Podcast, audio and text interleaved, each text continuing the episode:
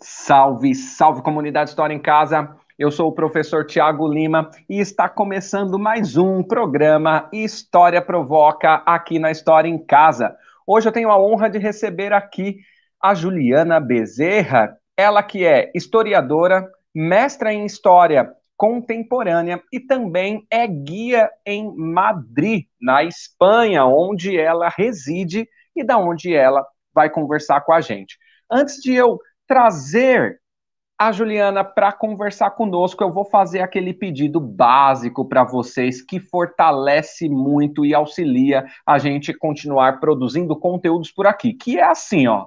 Se inscreva no canal do YouTube e também siga-nos na rede social que você utilizar, Facebook, TikTok, Instagram, procura a gente lá que você encontra. E para quem gosta de ouvir em formato podcast, você também encontra a gente nas nos streamings por aí. Então procura lá também no Spotify que você nos encontra. Agora eu vou trazer para a tela aqui a Juliana para conversar com a gente. Juliana, é, seja muito bem-vinda à TV História em Casa. É uma honra recebê-la aqui no programa História Provoca.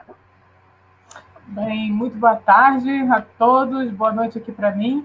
Também é uma honra estar aqui com vocês, esse canal que eu admiro muito e que traz tanta gente diversa, tantas vozes distintas para a gente contar a nossa história. É, e agora você está somando com essas vozes aqui. É uma honra tê-la aqui para somar com a produção de conteúdos nosso, uhum. né? Enriquece as nossas telas e as nossas mentes. Juliana, vamos começar do começo. Uhum. Quem nos acompanha aqui já entende que os programas funcionam onde eu faço o convite e o convidado ou a convidada propõe o tema, né? Para o convidado ficar mais confortável. Você disse para mim assim, Tiago, vamos conversar acerca do tema as relações entre Brasil e Argentina no século XX. E cabe para a gente já iniciar nosso papo, perguntar por que e qual a importância da gente estudar as relações entre Brasil e Argentina no século XX. Bem, essa pergunta também a gente pode, vou contar uma historinha, um segredo para todo mundo que está nos ouvindo, nos vendo, que a gente justamente decidiu esse tema depois da Copa América, né? Justamente foi na semana que o Brasil e a Argentina se enfrentaram e a Argentina ganhou. E aí, como a relação do Brasil e da Argentina passa por vários níveis, e o futebol é, um, é a ponta de um, do iceberg desses vários níveis. Então, qual é a importância de estudar isso? Bem, porque tem a frase que resume muito bem essas relações, que os países que fazem fronteiras, eles estão condenados a se entenderem. E aí, traduzindo para trazendo para cá, Brasil e Argentina, por isso, eles estão condenados a se compreender. ok? São os dois eh, maiores países da América do Sul em extensão territorial, em população, em capacidade de produção de riqueza. Então, são dois países que eles têm que se entender sim ou sim, porque deles depende o equilíbrio de forças da América do Sul. Nem sempre foi assim, nem sempre houve um entendimento. É, a gente está muito acostumado com o Mercosul hoje em dia mas houve momentos, né, houve diplomatas talvez do século XIX, do começo do século XX, até o próprio grande Barão do Rio Branco, que se a gente falasse hoje o Mercosul, eles, se, eles não iam acreditar em hipótese nenhuma como que esses dois países chegaram né, a esse entendimento tão, é, tão afim, né, tão, tão importante. E por que, que eu escolhi propor para vocês do século XX? Bem, primeiro vamos lá começar. A gente tem que entender as histórias dos dois países em paralelo. Né? A gente, no Brasil, a gente faz independência em 1822, então a gente tem o Estado brasileiro formado. Na Argentina, isso vai acontecer mais tarde. A gente fala, obviamente, da Argentina, da Guerra do Paraguai, que a Argentina, os problemas com a fronteira da Argentina, mas nesse momento que a gente tem são as Províncias Unidas do Reino da Prata. Né? Que vão ser assim até 1880, com a federação, federalização de Buenos Aires, quando ela se torna capital, então, daquilo que vai ser a República Argentina. Aí, assim, sim, no, no final do século XIX, a gente já tem uma república, então a gente tem já dois estados. Tá? No século XIX, é, são as relações Brasil e Argentina, e aí não, não, não tem problema falar, né, embora seja preciso, são problemas de fronteira. Né? São problemas de desconfiança política, desconfiança é, econômica e diplomática, mas se a gente olhar a Europa nesse momento, estão exatamente passando por esses mesmos problemas, ok? Então a gente tem a guerra é, prussiana, a gente tem a Alemanha se unificando, a gente tem a Itália se, se unificando, a gente tem vários atritos também. A gente também tem uma guerra civil, a gente fala tanto da guerra civil do a guerra do Paraguai, a gente tem uma guerra civil nos Estados Unidos nesse momento. Então, assim, aqui na América não está acontecendo nada de diferente do que está acontecendo, portanto, no resto do mundo.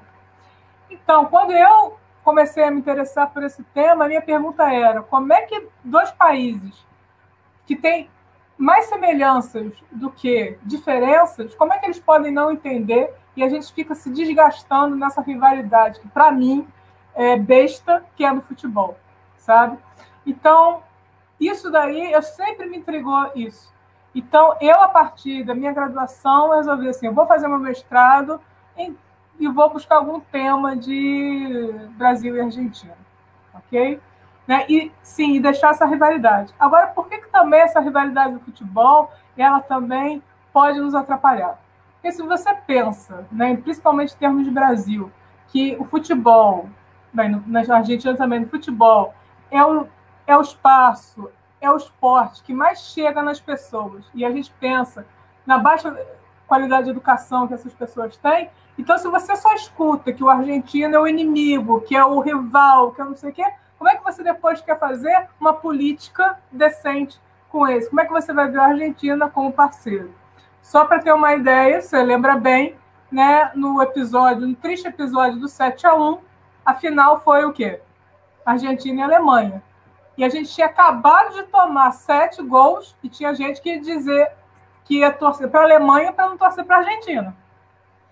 Uhum. Assim, sinceramente, eu achava isso um pouco demasiado. Você acabou de tomar sete, mas você vai torcer para a Alemanha. Meu Deus do céu, né? Socorro.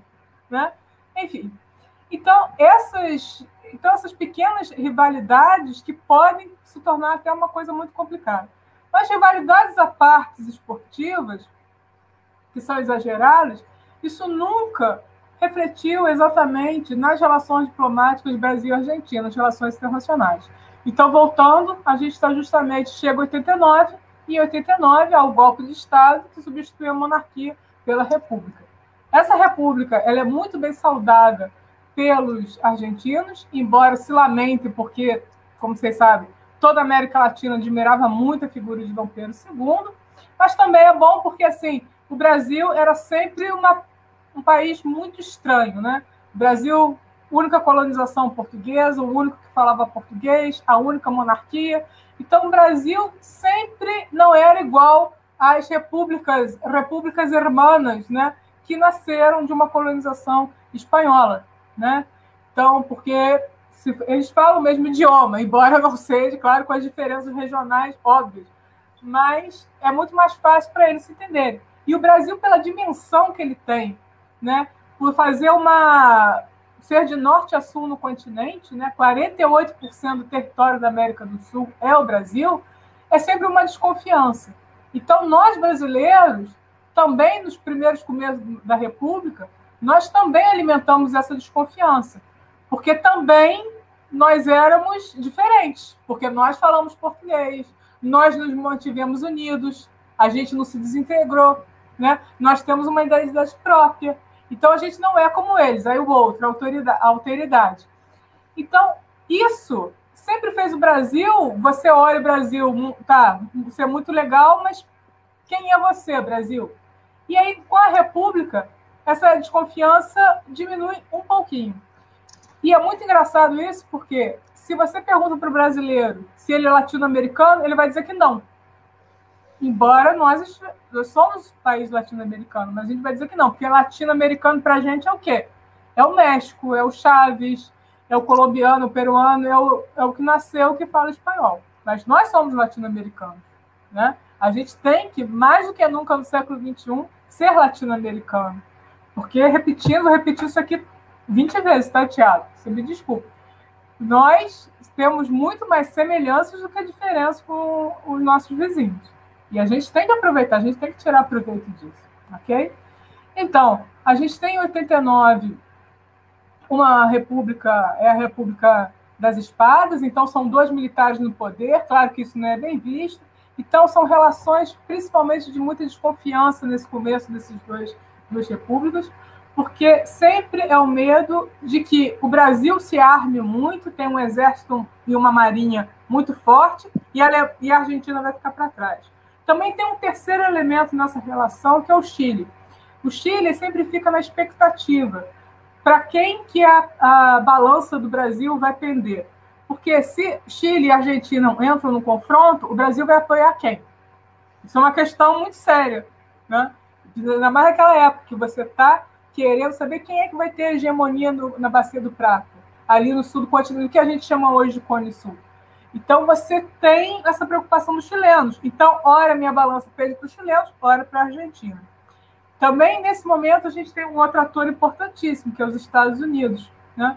Os Estados Unidos ele está fazendo o mesmo processo que França e Alemanha estão fazendo na África, por exemplo. Né? Os Estados Unidos ele se unificou, né? entre aspas, se unificou. Ele agora são os Estados Unidos, Sul e Norte, ok, também. E agora ele vai para onde? Ele vai para o Caribe, né?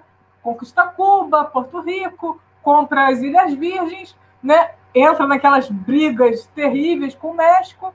E aí, claro, que as repúblicas latino-americanas pensam, ué, depois, depois é a gente, né? Porque Caribe, México, América Central, daqui a pouco chega na gente. Então, para contrabalançar esse poder, como é que a gente faz? Então, vem daí também as primeiras, não diria conferências latino-americanas, mas as primeiras tentativas de diálogo desses países latinos em comparação aos Estados Unidos. E aí a gente vê a figura do grande diplomata Rio Branco, que vai dominar até hoje a política externa é, brasileira, e aí ele escolhe fazer o quê? Ele escolhe ser um parceiro dos Estados Unidos, mas um parceiro econômico.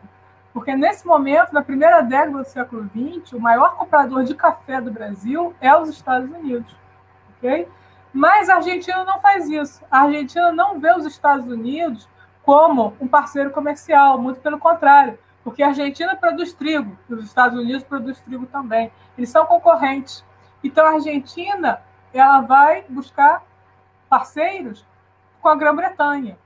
E é uma ironia da história, né? Que a história está cheia de ironias, que depois eles vão se pegar na Guerra das Malvinas. O grande parceiro comercial nesse momento da Argentina é a Grã-Bretanha. E o segundo vai ser o Brasil e o terceiro a Alemanha. Tá? A maior parte das farinhas que a Argentina produz nesse momento era o Brasil que comprava. Né? E a Argentina ela sempre pedia mais, pedia é, é, para diminuir as taxas, né? E o Rio Branco falava: olha só, quem, quem tem que fazer desconto, quem tem que diminuir a taxa é a gente, né? Porque nós somos os maiores compradores de vocês. Então, enfim.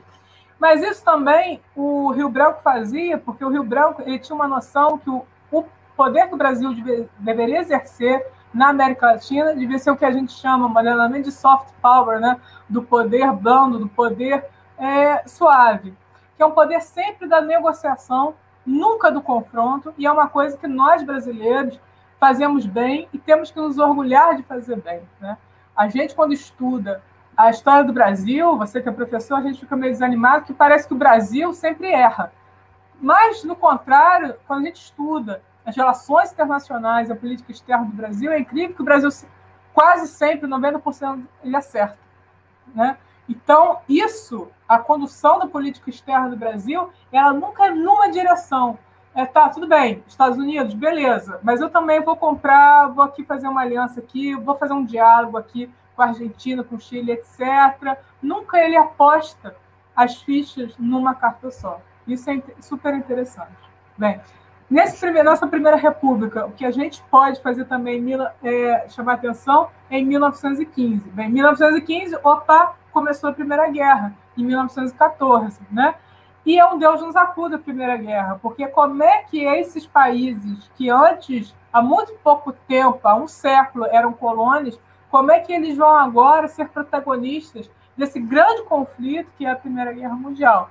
Bem, aí novamente, por iniciativa do Brasil em 1915, há uma iniciativa de fazer o Tratado ABC, que é o Tratado Argentina-Brasil-Chile, que é, seria um tratado de consultas recíprocas caso algum deles resolva entrar na guerra. Esse tratado ele só é ratificado pelo Brasil, né? porque Chile e Argentina eles ficam neutros. Se eu sou neutro, significa que eu posso vender para quem eu quero, né? para quem eu quiser. E o Brasil não. O Brasil a gente já sabe, ele sai uma posição beligerante, né? E manda, inclusive, no fim da guerra, em 1917, manda uma pequena mas isso a gente sempre fala, ah, é uma pequena coisa né, que o Brasil mandou, não sei o quê, mas isso muda, amigo. Você, então eu não posso mais vender para a Alemanha. Se eu estou em guerra contra a Alemanha, eu não vendo mais contra a Alemanha. Isso muda muito. A gente sempre coloca isso na sala de aula como um pé de página, essa participação do Brasil na Primeira Guerra, mas as coisas não são assim. Porque, bem, tudo bem, foram enfermeiras e, um, e dois navios, se não me engano, né? É, para patrulhamento, mas mesmo assim, você para, é, um, é menos um país que eu vendo. Então, assim, é uma decisão política muito forte, comercial muito forte, se você imaginar, né? E a Argentina não faz isso. Ela consegue vender, continua vendendo, fica neutra, etc. Ok. Também aí a gente tem que comparar um pouco a trajetória até dos próprios países, né? a trajetória interna. É, que aí a gente tem que falar um pouco de educação, por exemplo. A primeira lei de educação da Argentina, lei federal, né? é de 1884, né? que vai ser a lei que vai, que vai, ser, que vai definir a escola argent, pública argentina como laica, obrigatória e para todos. Em 1884, o Brasil ainda não tinha feito a abolição da escravidão. E por que, que a Argentina faz essa, essa lei obrigatória? Porque, proporcionalmente, a Argentina recebe muitos imigrantes em pouco tempo. Então, a primeira preocupação que, os, que o governo argentino tem é transformar toda aquela massa de imigrantes em cidadãos argentinos. Né? Então, e até hoje, para o italiano virar Argentina é muito fácil. Né? É muito menos burocrático para que qualquer outra nacionalidade. Então, e isso o Brasil não faz. Então, você é, alfabetiza aquela população, você dá alguma coisa, alguma instrução, e principalmente você dá um sentimento que eles agora pertencem àquele, àquela terra, e não, é, e não a outro país. Isso o Brasil só vai fazer quando? Nos anos 30 com Getúlio Vargas.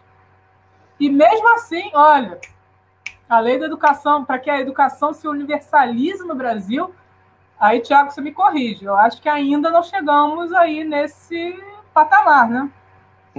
Vamos lá, você jogou para mim? Toma uma aguinha aí. Obrigada. E, e vamos recapitular aqui. É, pessoal, estamos conversando aqui com Juliana Bezerra a respeito de relações de Brasil e Argentina no século XX. Como somos historiadores, voltamos um pouco no 19 para contar um pouco dessa história aqui, né? E talvez a gente avance aí um pouco para o 21 para entender onde tá que nós estamos localizados, né? Então, já vou pedindo para vocês, quem estiver assistindo ao vivo pode contribuir e é muito bem-vindo sua contribuição. Coloca pergunta, coloca provocação aí no chat que a gente põe na tela aqui e já lê na hora e você constrói junto com a gente, tá bom? Então vamos lá.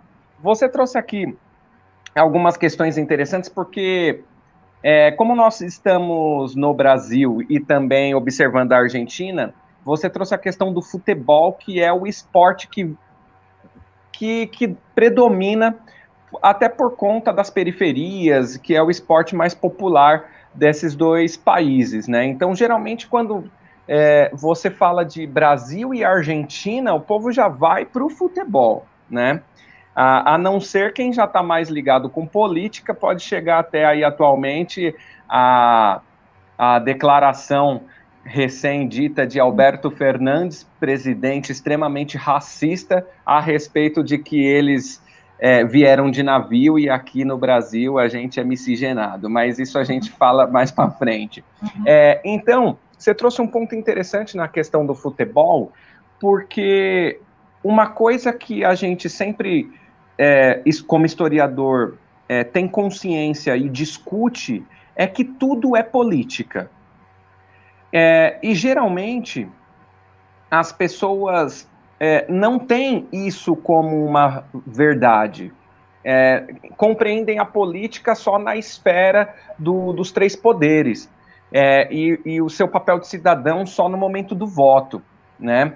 É, então, quando você me coloca aqui a questão do futebol, da rivalidade e do, do discurso muito raso em relações a, ao que se cria de rivalidade, essa rivalidade, sem querer, ela transpassa a barreira do esporte e vai esbarrar em outras questões. E isso atrapalha, de fato, um pouco as relações entre as próprias pessoas desses dois territórios. É, um outro ponto importante que você coloca que é a questão das fronteiras e que é importante assim entender. Você faz fronteira é, Brasil e Argentina, né? O Brasil é quase metade da América do Sul, então são as duas maiores economias, os dois maiores territórios, as duas maiores populações. É, então é importante que se entendam, porque senão também essa disputa ela pode enfraquecer toda a América do Sul e aí o, o, o Gavião do Norte vai ter mais espaço para é, proliferar suas suas ideias e aprofundar suas garras, que já estão dolorosas demais nas nossas costas. É, e você traz aí a questão do século XIX, que é muito importante a gente observar que são colonizações diferentes e são processos diferentes, né, até mesmo por conta da sua colonização. Então, a, no século XIX, a Argentina ela tem seu processo de, de emancipação no início do 19, né, entendendo aí é, todo o processo da América Espanhola, então 1810, 11, 12, tem esse processo emancipatório, né, então não é um fato, é um processo, quando a gente diz aqui um processo que é um período de tempo, uhum. aí você coloca que também o, se a gente for pegar aí no 19, existem diversas, diversos conflitos políticos mesmo que acontecem entre é, Brasil e Argentina. Ali no Rio da Prata, a gente tem também uma grande disputa é, guaranítica ali no sul do Brasil, né? As guerras guaraníticas vão acontecer também entre Brasil e Argentina, né? Ou é, descendentes de espanhóis, descendentes de, de, portugueses, né? Mas acontece onde hoje é Brasil e Argentina. Então a gente tem ali a colônia do Sacramento, enfim, como que vai ficar essa, essas questões, os indígenas guaranis, as missões de quem faz parte, a gente tem toda essa disputa política e geográfica, e até mesmo o, a emancipação do, do Uruguai. Né? Brasil e Argentina são extremamente importantes para o processo de emancipação do Uruguai. Ah, entrando então o Brasil como uma um, saindo do Império e entrando na República em 1889, esses processos eles se acalmam um pouco, né? Porque o Brasil passa a ser a, a, a um país também que já não tem mais escravidão, né? No papel, que também agora tem um presidente. Tudo bem que o processo é muito diferente do processo dos países é, vizinhos aqui para chegar nessa república, e também a gente tem uma república de início que é com dois militares, né, Deodoro da Fonseca, Floriano Peixoto, que também não é bem visto pelos nossos vizinhos, e avançamos no século XX com, com, com essas relações. Aí você traz a questão dos Estados Unidos da América, que começa a avançar esse território, porque ele observa lá na Europa, o bicho está pegando lá, todo mundo se matando, tem Alemanha muito forte, Inglaterra, né, França muito forte, Portugal e Espanha já está perdendo poucas forças, mas também são, são muito importantes nesse processo de é, novo de colonização, né, que eles vão partir para a África, e é, os Estados Unidos vai, vai apontar a América do Sul, e esses dois países, como são muito importantes, para os Estados Unidos são foco né, de, de disputa política também nesses territórios. Que mais para frente, provavelmente, a gente vai chegar aí na questão da, das, das ditaduras, tanto no Brasil, passando por ditadura na Argentina, também passando por ditadura no Chile, né, que são esse, esse esse tripé que você coloca para a gente conversar aqui. É, vamos lá, seguindo adiante aí no século XX, como que funciona essas, essas relações é, de criação de. Chega a se pensar, uma coisa que meus alunos muito me perguntam, Juliana, é o seguinte: professor, é, eles falam de blocos econômicos, né? Quando chega ali mais adiante. Professor, a gente olha a Europa, tem lá a União Europeia, uma única moeda, os países também ali, a questão alfandegária.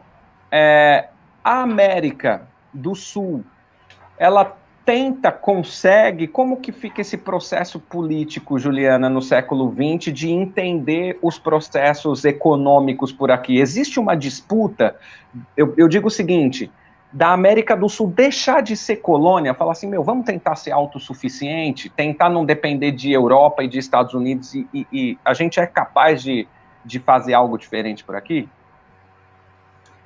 Sim, teve muitas tentativas, a gente vai falar de algumas delas, principalmente abunda muitas tentativas, principalmente na década de 80, depois dos regimes militares. É, se você quiser, depois eu passo bonitinho, tem um documentário ótimo sobre a criação do Mercosul, em que o Sarney afirmou que eles, inclusive, ele e o Alfonsin, naquele momento de reunião embrionária, né, quando, quando não ia ser nem Mercosul, ia ser apenas Argentina e Brasil, porque Paraguai e Uruguai são convidados em 90, que eles já, inclusive, já estavam pensando em moeda, uma moeda comum, já naquele momento de 88, que é a primeira reunião, né, que é feita dia 30 de novembro, e por isso, para quem não sabe, dia 30 de novembro é o dia da amizade Brasil e Argentina. Né? É, mas acontece que também tem muitos interesses ligados aqui, não só dos Estados Unidos, mas também da Europa. É, a gente tem que pensar, bem, são décadas, né? talvez a gente possa ver também, a gente pensar, que agora eu vou justamente falar sobre a Segunda Guerra Mundial e que quem está precisando aí de tema, de TCC, essas coisas, talvez seja um período mais interessante para se estudar a, a relação Brasil-Argentina, porque foi nesse momento que os dois ficam realmente em campos opostos, tá?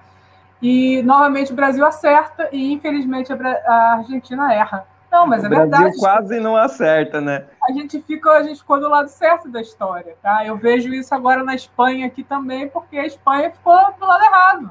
Aí eu faço uma provocação para ti, Juliana. Favor, vamos lá. lá só só, só para a gente compreender aqui. Quando a Juliana fala assim, o Brasil acerta e a Argentina não, assim como a Espanha também não, nós estamos falando do eixo, né? Exato. É, é, Alemanha, é, Itália e Japão. Isso, é, isso. e do outro lado, os aliados, né? Levado no início aí por Inglaterra, França, depois o nome forte que surge é a União Soviética, e mais para frente sim. os Estados Unidos, enfim, vão surgir diversos aliados aí para os dois lados.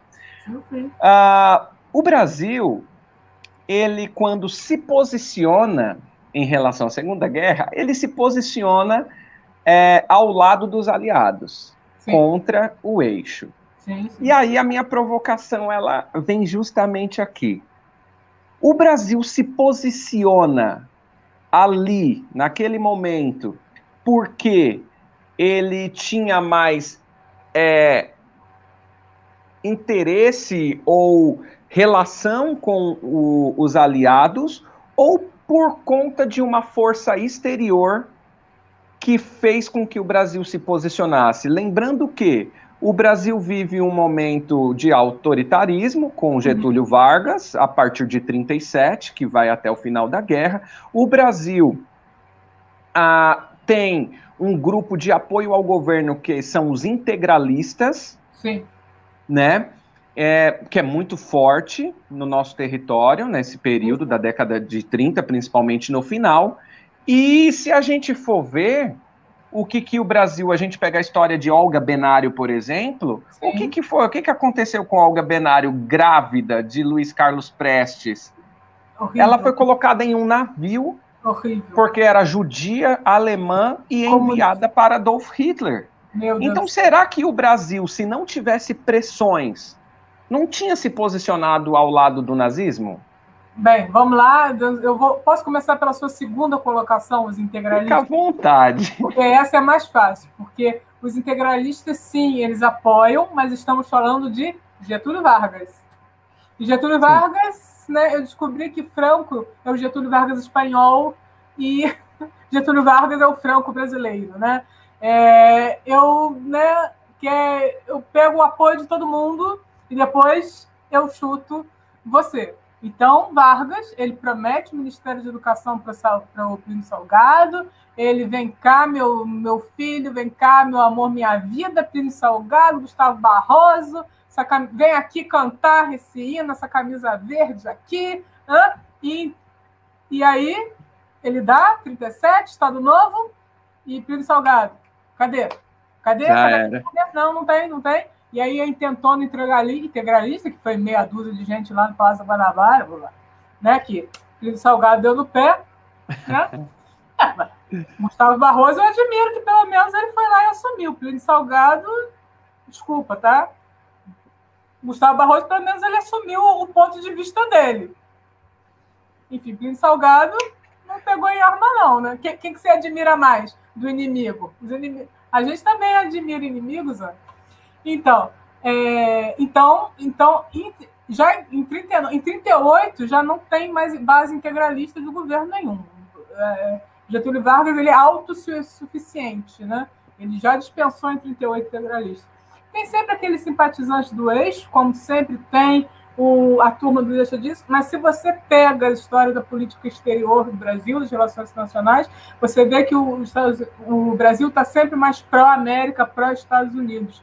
Então, quando tem a célebre conferência de chanceleres no Rio de Janeiro, onde Oswaldo Aranha fala, não, a América vai ficar não beligerante, vai ficar em paz, e se a gente for para a guerra, temos que fazer uma consulta entre todos. Claro que Roosevelt está apoiando, porque Roosevelt não quer, nesse momento, meter os Estados Unidos na guerra ainda, né? Depois ele vai, depois o Japão ataca pelo rabo, então, nesse momento, claro que ele se alinha, claro que ele vai se aliar aos Estados Unidos, tá? Mesmo porque o, congresso, o comércio brasileiro com a Alemanha, ele não é tão, ele é expressivo, claro. É, ele, ele, o Brasil vende muito algodão para a Alemanha, é, principalmente na década de 30. Não sei se eu tenho que conferir essa cifra, mas se faz. Ah, claro que a demanda da Alemanha por, por, por algodão aumenta muito, porque ela está rearmando o seu exército. E o, grande, e o país que vende algodão é o Brasil, é, entre outros também, óbvio, dos Estados Unidos. Então, há esse interesse, mas eu vejo muito mais o interesse que é o interesse comercial, o interesse ideológico. Tanto que depois, com essa política centralista e autoritária, que eu adoro, que Getúlio é um autoritário, antes de tudo, o que, que ele faz? Ele proíbe as escolas que não, que não ensinem português. Então, aquelas escolinhas lá do interior do Rio Grande do Sul, do Paraná, não sei o quê, todas são fechadas. Né? Aquele livro do, né, dos japoneses lá, todo aqueles, todas são fechadas, viram todos centros culturais. Né? Então, você tem o quê? Você tem a proibição da língua estrangeira que não seja o português no ensino. Então, você tem todo que esse autoritarismo, essa centralização dele. Então, assim, acho que o, o Getúlio Vargas ele não quer concorrentes, então ele não quer um partido nazista brasileiro que existia. Né? Uhum. Ele não quer outros partidos, ele não quer concorrentes, ele só quer ele e Getúlio Vargas. E é isso que ele vai fazer. E é isso que o Estado, que o Estado Novo é. Não é mesmo? Agora, sua primeira. Respondi? Respondi todos. Ah, e a Olga Benário. A Olga Benário, não se esqueça que ela acontece em 35. Por que, que eu uhum. falo de 35? Porque cada ano, né, na década de 30, é um mundo. Então, Principalmente por aqui, valem, né? As coisas que valem para 35, bem, 36, né? Porque a, a Intentone, a revolta comunista é em 35, mas ela é deportada em 36, se não me engano, né? Ou 37, bem. É, enfim. Então, a, então essa, ela, ele ainda está muito com o Filinto Miller, ele ainda está. Ele, o jogo político não está definido. Então, Getúlio Vargas, que é a maior raposa política que a gente tem no Brasil, né, ele está paquerando os tanto os regimes é, autoritários de direita, quanto as democracias liberais é, da Europa e dos Estados Unidos. Ele é, mas ele é anticomunista. Então, claro que ele não vai, né, não vai, ele não vai paquerar a União Soviética, porque ele é um autoritário. Então, lógico que ele dá esse presente, isso é um presente, porque a Olga Benário ela estava sendo perseguida muito antes, ela está desde a década de 30, porque ela tinha cometido crimes, né? ela tinha matado uma pessoa na Alemanha, ela tinha, enfim, participado de roubo, ela era uma militante, né? então ela fazia essas coisas. Então, claro, ele dá de presente é, uma, ela para o governo alemão, e o governo alemão deve ter ficado muito feliz. Né? Agora, uma barbaridade, né? o que Getúlio faz é uma barbaridade. Né? Não concordo é... nem com o que ele faz. É, porque é, a, a, a leitura que, que, que, se dá para fazer, e aí você está certa que cada ano é uma história, né? Até porque está acontecendo na política internacional muita coisa e muita coisa perigosa. Você tem que tomar cuidado ali, né? A gente está beirando uma guerra, né? Observando hoje, a gente sabe, né? Que, que cada momento ali, cada ação, cada tomada de decisão, ela é muito importante para o que vai acontecer mais adiante. É, mas observando que é em 1936, você está correta aí na deportação, é, esse presente soa como uma é, uma amizadezinha, tipo, ó. Sim, sim, sim, sim né, vamos ficar de boa, né, te admiro, alguma sim, coisa sim. desse tipo. Então, isso é um pouco que assustador. Então, quando os alunos trazem essa questão, falam assim, mas professor, será que não se posicionaria ao lado de Hitler se não fosse uma pressão dos Estados Unidos? Aí eu acho que essa pergunta e essa discussão ela é sempre válida para a gente conseguir entender até mesmo o que você trouxe brilhantemente aqui, que cada ano é muito importante, que o Estado Novo se forma, né, ou é colocado em 37, a guerra só inicia em 39, então aí da Olga para o, o Estado Novo tem um ano, para o início da guerra tem é, mais dois anos. Eu não sei se eu pulei muita coisa aí dentro das suas anotações, porque você começou a falar do início da Primeira Guerra Mundial e eu já fiz a gente pular para a Segunda. Não, a gente não. Ah, é, foi bom porque aqui pensando, eu falei, nossa, a gente não falou do que na história a gente, até mesmo um, um termo que Getúlio coloca, do, do da República Velha, né? O que está uhum. acontecendo dentro desse período em relações. Você tem algum dado aí dentro desse período, antes de 30, é, ah, pós-Primeira Guerra? Aí tenho... você segue do jeito que você tiver mais confortável. Eu tenho que foi em 1935 uma, a Guerra do, Chá, do Chaco, né? entre que a Argentina está ali disputando território com o Paraguai, se não me engano. Então, o Brasil arbitra e fica todo mundo de boa, todo mundo feliz, etc. Mas eu, eu preferia continuar na, na Segunda Guerra Mundial, porque então segue. é melhor e também é meu tema do meu coração. E aí, para mostrar o quanto que eles ficaram diferentes, aí esse negócio do acerto e do erro. Tá? A gente sempre pensando em política externa, Claro que, ainda mais que agora começa a política da boa vizinhança, e agora que o, Bra que o Brasil, que tinha os Estados Unidos como, claro, mas um. Aliás, os Estados Unidos, nesse momento, os Estados Unidos ele é mais um produtor cultural, ele é, não é outro. Então, você assistia filmes franceses, filmes italianos, escutava isso, e a partir da década de 30, 40, isso começa a mudar, até que acaba, né? A gente só escuta um, tipo, uma música que é a música americana, um cinema que é o cinema americano, né? É claro que porque o comércio não vem, acho que não, não é inocente. Acho que o único momento que é, inclusive a gente está é, no, antes da Segunda Guerra Mundial é a última vez que as pessoas compravam em inglês, mas pensavam em francês, né? É impressionante, porque realmente as maiores vendas compras do Brasil são dos Estados Unidos, mas a sua elite é formada no, no pensamento francês, né? E fala francês, inclusive. Enfim. Mas então, aí começa a Segunda Guerra Mundial, então muda o cenário. Então a Argentina é, quase que. É, a Argentina assim, tem uma tentação de estar apoiando o eixo, aí Oswaldo neutraliza, e a Argentina não declara guerra em hipótese nenhuma. O Brasil muda, primeiro neutral, aí há o ataque dos submarinos, é, a pressão dos Estados Unidos e, e aí o Brasil decide ser beligerante, que é diferente, que né, corta relações, depois decide ser beligerante, e aí manda soldados. E aí, nesse momento, por isso que eu falei, é, e também nada é gratuito, né? Você tem a sessão da base de Natal, que é o Trampolim da Vitória, mas em troca disso, essa ajuda do Brasil não é de graça. Né? Ela, você tem empréstimos para rearmar o exército e para construir volta redonda, siderúrgica. O Brasil não tinha siderúrgica de grande porte. Né? Um país desse tamanho não tem uma siderúrgica de grande porte. Né, gente? Assim, é, muito o que fazer, né? a gente tem muito que fazer ainda. Mas, enfim, e aí a Argentina, é, aí sim, a Argentina sim, ela é pressionada, pressionada, pressionada, até que só em 1945 ela corta relações e declara guerra à Alemanha.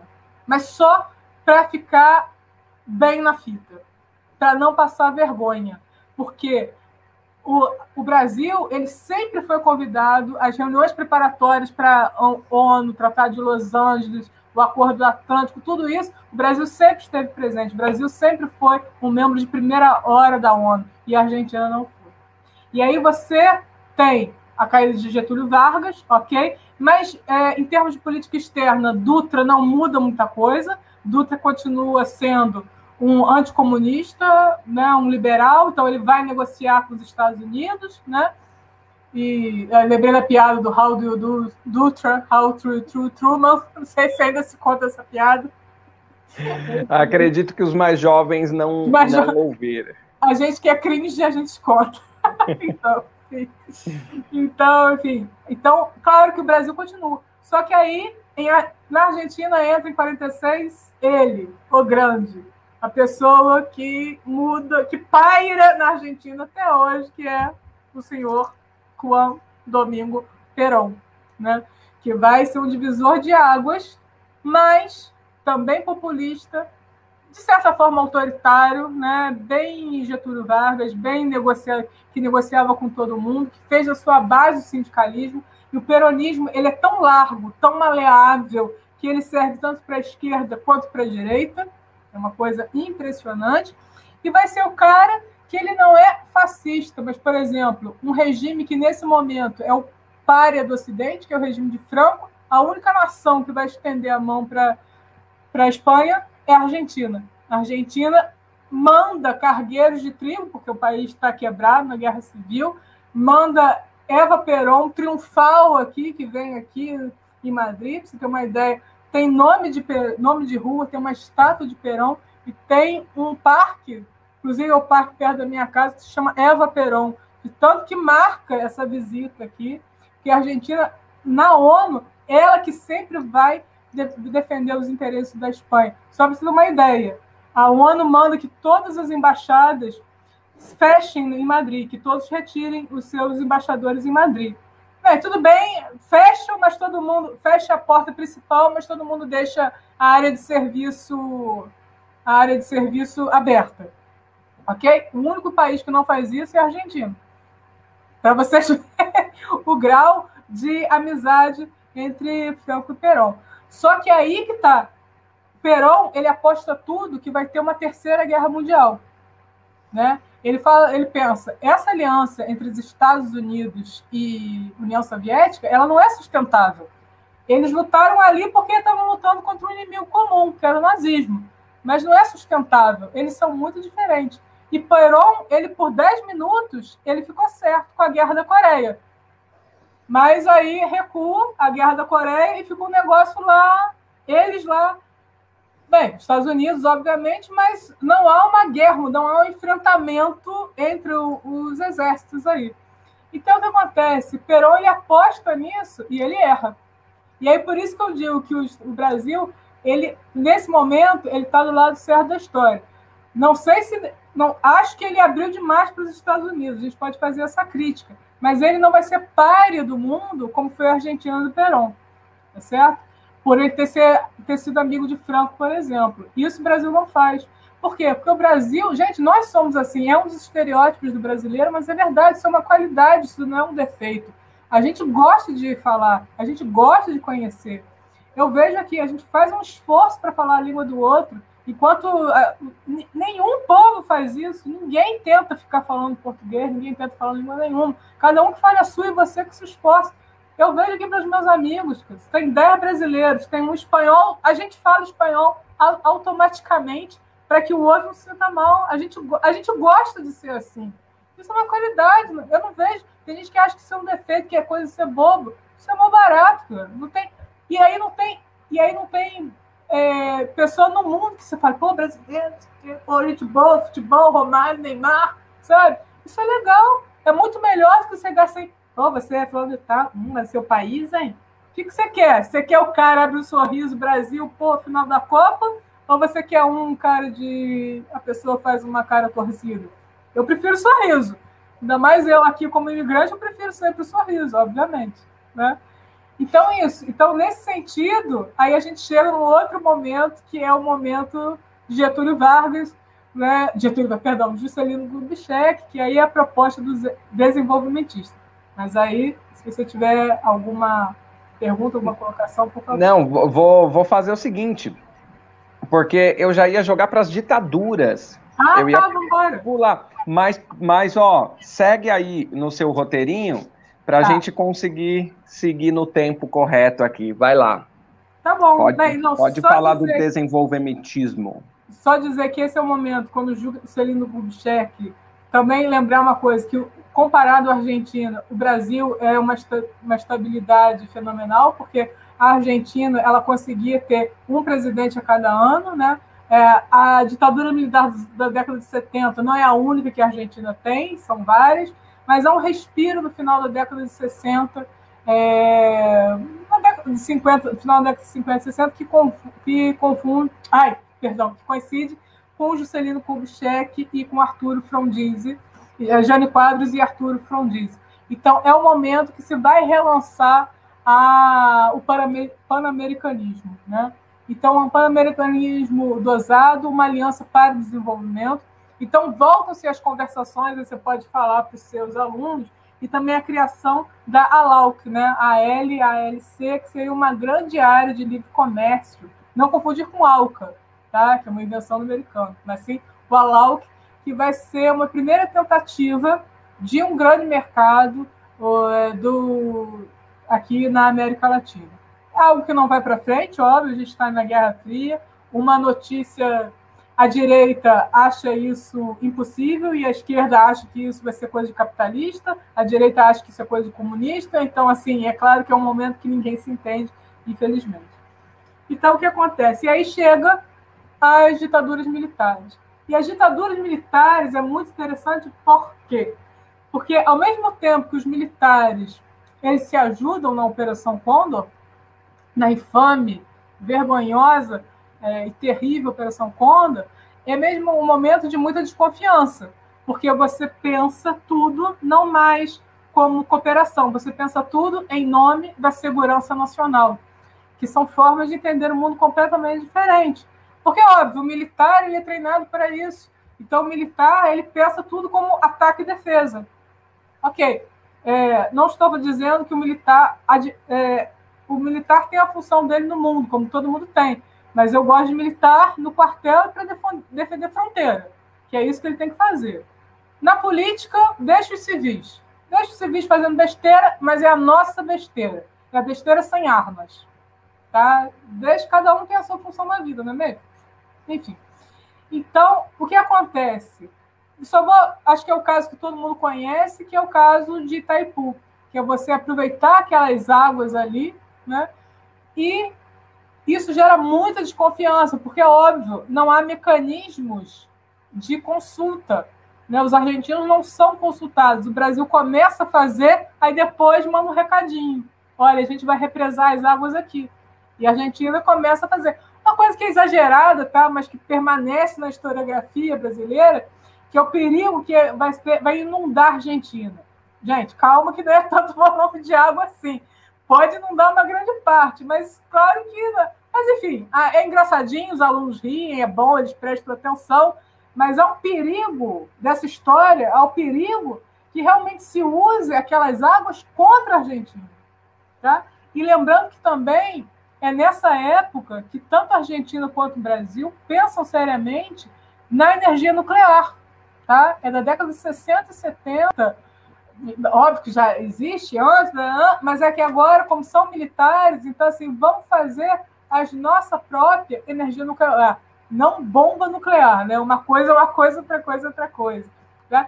Então, os dois países começam a desenvolver é, uma desenvolver a possibilidade de desenvolver a energia nuclear. E aí o Brasil, opa, não, peraí, vamos sentar. Vamos sentar, porque se eu tiver uma arma nuclear, se o Brasil, se a Argentina tiver uma arma nuclear, eu tenho que ter arma nuclear. Então, se eu, então não. E aí começa, e aí é muito interessante, aí começam as conversações para que os dois países de consulta e contabilidade, que é uma agência que existe, para que sempre o avanço que um país tem na energia nuclear, o outro país imediatamente saiba. Mas, gente, isso daí, vamos lá. Questão de prova, professor. Como é que França e Alemanha começaram a se unir? Qual foi o primeiro tratado que eles fizeram? Aço e carvão. Então, isso daí é um tratado que todos os países fazem. Porque como é que você faz a guerra? Com, naquela época, com aço, com carvão. Hoje em dia, como é que você faz a guerra? Bem, com um monte de coisa. E a energia nuclear é uma delas. Então é óbvio. E aí começa esse entendimento também. Olha que doido, né? Para que Brasil e Argentina desenvolvam sua energia nuclear, mas sempre para fins pacíficos. E aí há um entendimento que se coloca, o Paraguai também no meio, para se fazer, então, um acordo binacional, um tratado, fazer as coisas como se devem. Usar aquilo ali em benefício dos três países. Ok? Bem, e aí, é, antes, da, antes de eu tirar os militares do poder, mais uma, alguma colocação para a gente tirar logo? Não, pode, pode seguir, pode tirar, pode tirar até os de hoje, se você quiser. Queria. Bem, antes, no finalzinho, no apagar das luzes da ditadura argentina, a gente tem aquela péssima ideia do Galtieri, né? Que é a Guerra das Malvinas, que aquilo foi uma responsabilidade sem tamanho, né? Dona Margarete Thatcher também não precisava ter feito o que ela fez, mas enfim, quem, quem começou aquele negócio ali foram os argentinos e eles se arrependem até hoje, né? Que foi que mataram os melhores deles, né? Foi uma, uma estupidez assim sem tamanho, né? Que só causou sofrimento e perdas. E o mais interessante é que o Brasil tá, estamos em Figueiredo, no apagar das luzes também da, da, da ditadura, a abertura já começou, né? É, o Brasil, ele óbvio que ele não fica, ele não declara, ele não toma partido nenhum, mas ele, por exemplo, é o Brasil que assume os negócios da Argentina na, na Inglaterra, em Londres. Então, óbvio que a embaixada e o consulado argentino estão fechados, quem dá documentação, quem é que faz isso, é o Brasil que assume. O Brasil, inclusive, uma coisa ele apoia a Argentina, falando que, que a Argentina tinha razão, que aquele território ali não devia ser colonizado por britânicos. Tá? Então, o Brasil ele dá razão para o hermano. Tá? Ele, não, ele não se mete militarmente, mas ele também ele não fica contra, como a gente poderia pensar. Também não fica muito a favor. É uma posição bem brasileira, né? A gente, enfim. Eu, a gente é assim também, né? Mas, então acaba aquela coisa, então, né, Galtieri sabe, não sei o quê. Só que aí a abertura da Argentina vai ser mais que os brasileiros descontrolado. E os militares brasileiros, olha, eles, eles acompanharam a abertura da Argentina, tintim por tintim. E uma das coisas que as diretas já não passaram foi por causa da Argentina. Porque quem ganha na Argentina? A oposição. E qual é a primeira coisa? Exagero, tá? A primeira coisa que Raul Afonso faz? Vou investigar os crimes militares. Vou procurar os desaparecidos. Vou processar todo mundo. Aí os brasileiros aqui, todo mundo com, né, com culpa no cartório, de jeito nenhum, que nada de direta já. Vamos aqui fazer o nosso nosso pactozinho, Tancredo, Sarney, Leônidas, vamos todo mundo aqui, todo mundo amigo, olha só, vocês nos elegem, né? Tancredo, Sarney aqui, vocês nos elegem, e a gente não processa vocês, beleza? Beleza. Então, e aí ganham no colégio eleitoral, né? janeiro de Eleições indiretas, né? Eleições indiretas. Né? Por mais que Tancredo tenha falado, estas foram as últimas eleições indiretas do Brasil. Claro, né, amigo? Você já tinha, você já, já tinha combinado tudo, né? Você combinou tudo. Então, óbvio, e aí, e aí os militares brasileiros não são processados, não tem, não tem, enfim, não tem investigação, não tem nada, e aí acontece. E aí volta a democracia. E uma coisa muito legal, Raul Afonso e Sarney se entenderam muito bem tá certo? E aí começa o fim da Guerra Fria também, que gente às vezes esquece disso, tá? É, Gorbachev e Reagan também já estão conversando. Mas quando acabar aquele dique da União Soviética e da, da Guerra Fria, os Estados Unidos é óbvio que vai se voltar para nós. Então, Sarney e Alfonso se encontram e falam assim: amigo, sabe, tu, tudo nos une, nada nos separa, né? Que é o outro clichê vamos fazer também o nosso mercado, né? Vamos, vamos, vamos também fazer o nosso, porque o neoliberalismo, bem, ainda estou antecipando, estou sendo anacrônica, né? Vai, daqui a pouco vai ter, vamos ver o mundo sem fronteiras. Então, vamos, os dois maiores países da América do Sul, vamos fazer é, um mercado também. E aí surge o Mercosul, surge em 1988 uhum. o Mercosul. Né? Então, dessa, disso aí é que nasce também de contrabalançar essas relações, é, a relação com os Estados Unidos. Mas agora não disputando, não enfrentado. Você faz isso, faz aqui, e a gente faz uns tratadinhos aqui bonitinho, né, para a gente fingir que a gente é amigo. Né? Não, vamos fazer uma coisa séria. E daí nasce o Mercosul. Certo. Vamos lá. O Tarso tem duas contribuições aqui para gente, para a gente já caminhar para findar o nosso papo aqui, Ju. Por favor. Uh, o Tarso traz. Ju, eu gostaria de saber se a imprensa espanhola também vê o Brasil na iminência de um novo golpe militar. Acho que por aqui esse sentimento de ruína da democracia é latente. Não? Parabéns pelo debate. Bem, primeiro, Tarso, um abraço para você. Tarso, é, Tiago também é um grande especialista de Argentina. Nós dois somos grandes apaixonados. Tarso é mais do que eu, inclusive. Né? A gente esqueci de falar da cultura argentina também. É, bem, a imprensa espanhola, sim. A imprensa espanhola, se você citar principalmente o jornal hum, menos, menos histérico do que, da, que é o Leo País, que agora tem a versão em português também, é, tem trazido frequentemente reportagens alertando para a quantidade excessiva de militares no poder, né? Porque agora no Brasil tem um ponto que o mesmo número de militares no poder é o mesmo número que havia na ditadura militar. Né? Então, é, eminência de golpe? Ainda não, porque seria muito contundente uma, uma afirmação dessa. Mas que, sim, que certa preocupação. E dizer para vocês que aqui na Espanha, e acho que, em, que eu leio às vezes a imprensa francesa também, é, aqui se chama Bolsonaro de extrema direita. Tá? Aqui não há vergonha nenhuma de chamar o, o Bolsonaro com o nome correto. Aqui sempre se fala o presidente do Brasil de extrema direita, de extrema direita, de extrema direita. Aqui Bolsonaro é classificado como extrema direita. Isso então, as assim, mídias até mais convencionais aí, não é aquela mídia alternativa, né? Não, não, em absoluto. É o, é o país, o jornal mais vendido, não sei o quê, uhum. não, é, é, não é. E o meu país não é de direita, como se fala espanhol, para nada. Então, não chega a ser um esquerda de extrema esquerda, mas também. Então, assim, é, e é bastante contundente. Então, sempre se chama. Certo. O Tarso também, mais uma coisa. Gostaria de saber se a escravidão e lei de anistia são assuntos centrais na história argentina, como, o, como são no Brasil. Não, a escravidão é, na Argentina ela foi resolvida com uma lei, né, logo no começo, na libertação. Não se esqueça que Bolívar é, e São Martin também, quando faz independência, é, o Bolívar, como ele recebe a, as primeiras ajudas dos países caribenhos, ele só recebia, ele teve um compromisso de receber ajuda se é, abolisse a escravidão.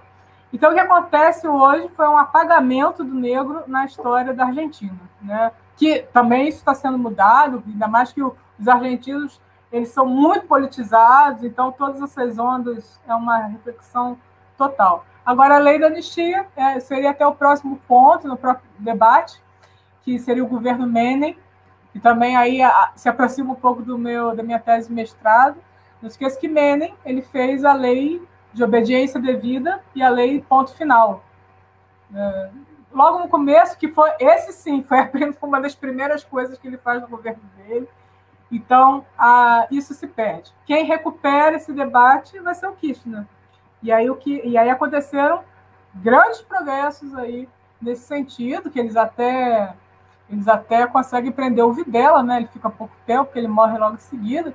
Mas ah, os argentinos podem se orgulhar, né? De dizer que puseram um, um ditador dele na cadeia, né? Coisa que a gente, infelizmente, não vai poder se orgulhar. Ah, eu não vou nem comentar essa questão de ditador é. no Brasil e de questão de se orgulhar. É... Enfim, vamos lá. É, porque a gente tem um presidente que foi eleito é, exaltando o torturador, né? Na, é. na, na, é, na, votação do impeachment de Dilma Rousseff em 2016. Né? O voto foi em homenagem a, a, a, ao brilhante Ustra. Né? Então, é, olha a situação que nós nos encontramos. Enfim, Juliana, tem alguma coisa que o papo não levou para chegar no assunto, mas que você acha que é importante e necessário trazer acerca do assunto que você anotou aí, mas o assunto foi para outro lado? Esse é o momento de você resgatar. Não, é. Bem, sim, porque a gente poderia falar justamente sobre os anos 90 e falar da minha tese, que é que o assunto central foi o relacionamento do Brasil é, do governo Lula e no governo Kirchner, né? Aliás, foi uma coincidência terrível que quando eu comecei, outubro de 2010, o Kirchner falece. Né? Então, assim, eu fiquei arrasada, porque eu estava começando a estudar o governo dele e o homem morreu. Né? Foi, assim, muito, foi terrível. Né? Mas eu tinha um, uma professora que dizia que é mais fácil estudar gente morta do que viva. É, mas eu, eu ia falar isso, mas é, eu até eu, eu fiz assim, gente, eu, cara, o Kirchner morreu. Eu falei, gente, que bom, né? Porque aí ficaram 380 programas e artigos sobre ele. Mas eu me senti muito mal, né? Foi um ato reflexo que eu falei dessas coisas. Mas não, uhum. é falar, acho que para concluir, é falar isso que o Mercosul, sempre é o Mercosul que a gente espera muito, né? E o Mercosul que ainda tem muita área, e só uma coisa da área cultural, né? Falar assim que é, e aí Tarso vai concordar comigo que os argentinos, como eles têm uma, um nível educacional maior que o nosso, eles sabem absolutamente tudo do Brasil. Né? Por exemplo, um artista como Caetano Veloso faz show no Rio, São Paulo, faz em Buenos Aires. Aí é assim uma coisa. E é muito interessante que os argentinos eles conhecem tanto parte boa cultural quanto a parte ruim, né? E nos anos 80 isso aumentou mais. E nós não tivemos a mesma coisa. Por exemplo, qualquer argentino aqui com a nossa idade, cringe, para não denunciar, né, Tiago? É, conhece todas as músicas de Paralamas do Sucesso. Paralamas do Sucesso foi lá, seu disco espanhol, a Xuxa, não sei o quê.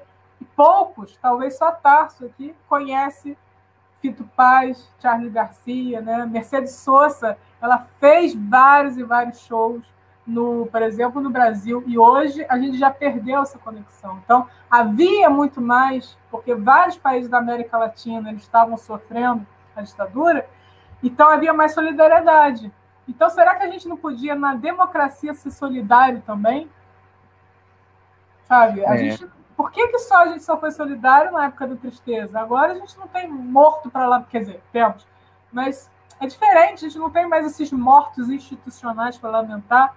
Por que, que a gente não pode né, é, fazer, ter mais intercâmbio cultural com, com os hermanos, né? Então, isso fica, é uma coisa. E aí, de novo, voltando, isso, vamos ter mais cuidado nas narrações de futebol, Vamos ter mais cuidado nessa rivalidade. Rivais sim, inimigos nunca. Tá bom? É, o maior exemplo, as quatro torcidas, grandes torcidas do Rio de Janeiro, elas lutaram contra. Elas estiveram unidas pela democracia há muito pouco tempo na história recente do Brasil. Tá certo. Ju, a Denise Nogueira. Ah. Cheguei tarde, achei que começaria às 16. Denise, vai ficar gravado, então você consegue assistir, né? Pelo menos a, a, a, essa tecnologia tem isso de bom. Se é num seminário ao vivo, perdeu. É, Ju, estamos chegando para findar nosso papo. Gratidão imensa por ceder aí seu tempo para compartilhar, somar aqui conosco, trazer um pouco de conhecimento, enriquecer um pouco é, esse momento conturbado que nós estamos vivendo aqui. É, espero que ampliar aí o olhar de pessoas que não têm contato muito com o assunto, que a partir daqui consiga é, buscar mais, conhecer mais, é, aprender a relação né, do, de tomar cuidado com as relações de fala, de preconceito, de rivalidade é, e de tudo mais, saber onde, em que campo que essas, essas questões devem ficar, né? E aí deixo para ti fazer as suas considerações finais, já se despedir da gente. Bem, gente, para quem quiser saber mais sobre isso, recomendo dois autores, que é o Clodoaldo Bueno e o Amado Luiz Servo, que se debruçam nessa questão. É, nos anos 90, há uma tentativa de escrever uma história do Cone Sul. É, então, tem muita coisa escrita, muita coisa interessante. E para quem quiser mais, quem quiser mais saber sobre Madrid, Espanha, lá no Instagram tem o Rumo a Madrid. E agora tem um novo, novo empreendimento aí, se tomara que dê certo, que é o História com Juliana Bezerra. E aí sim vai ser mais voltado para a história. E convidar aqui hoje, eu fiz um pequeno artigo super resumido sobre as relações do Brasil e Argentina. Muito, muito reduzido, mas se alguém quiser começar por ali. E, e é isso. E, e quando puder, visitem Buenos Aires, visitem. Vão para a Argentina, que é um país fantástico. E aí, esse negócio de que brasileiro não, que a gente não gosta de brasileiro, isso daí só está na minha cabeça. Claro que tem falas infelizes, mas vamos ser um pouquinho mais humildes também, que é, há pouco tempo atrás, também certos governantes e filhos de governantes também andaram dizendo umas coisas bem desagradáveis também. Então, né? É isso. Tá certo. Pessoal, os links para o trabalho de Juliana estão aqui na descrição do vídeo, que é o Instagram dela, História com Juliana Bezerra, o blog historiajulianabezerra.blogspot.com e também o Instagram do Rumo a Madrid, que é instagram.com barra Rumo a Madrid. Aí você já pode clicar aqui embaixo e segui-la e também ler os textos que ela publica lá. Cabe eu a lembrar aqui que todos, na semana que vem a gente está aqui, então toda semana tem História Provoca, nós estamos com programação diária na História em Casa. Se você ainda não é um inscrito, considere se inscrever e também acompanhe os nossos conteúdos por aqui, tá certo? Juliana, gratidão mais uma vez. A gente vai conversando, compartilhando conhecimento e conteúdo. E para quem está em casa, a gente se vê na próxima. Forte abraço para todos.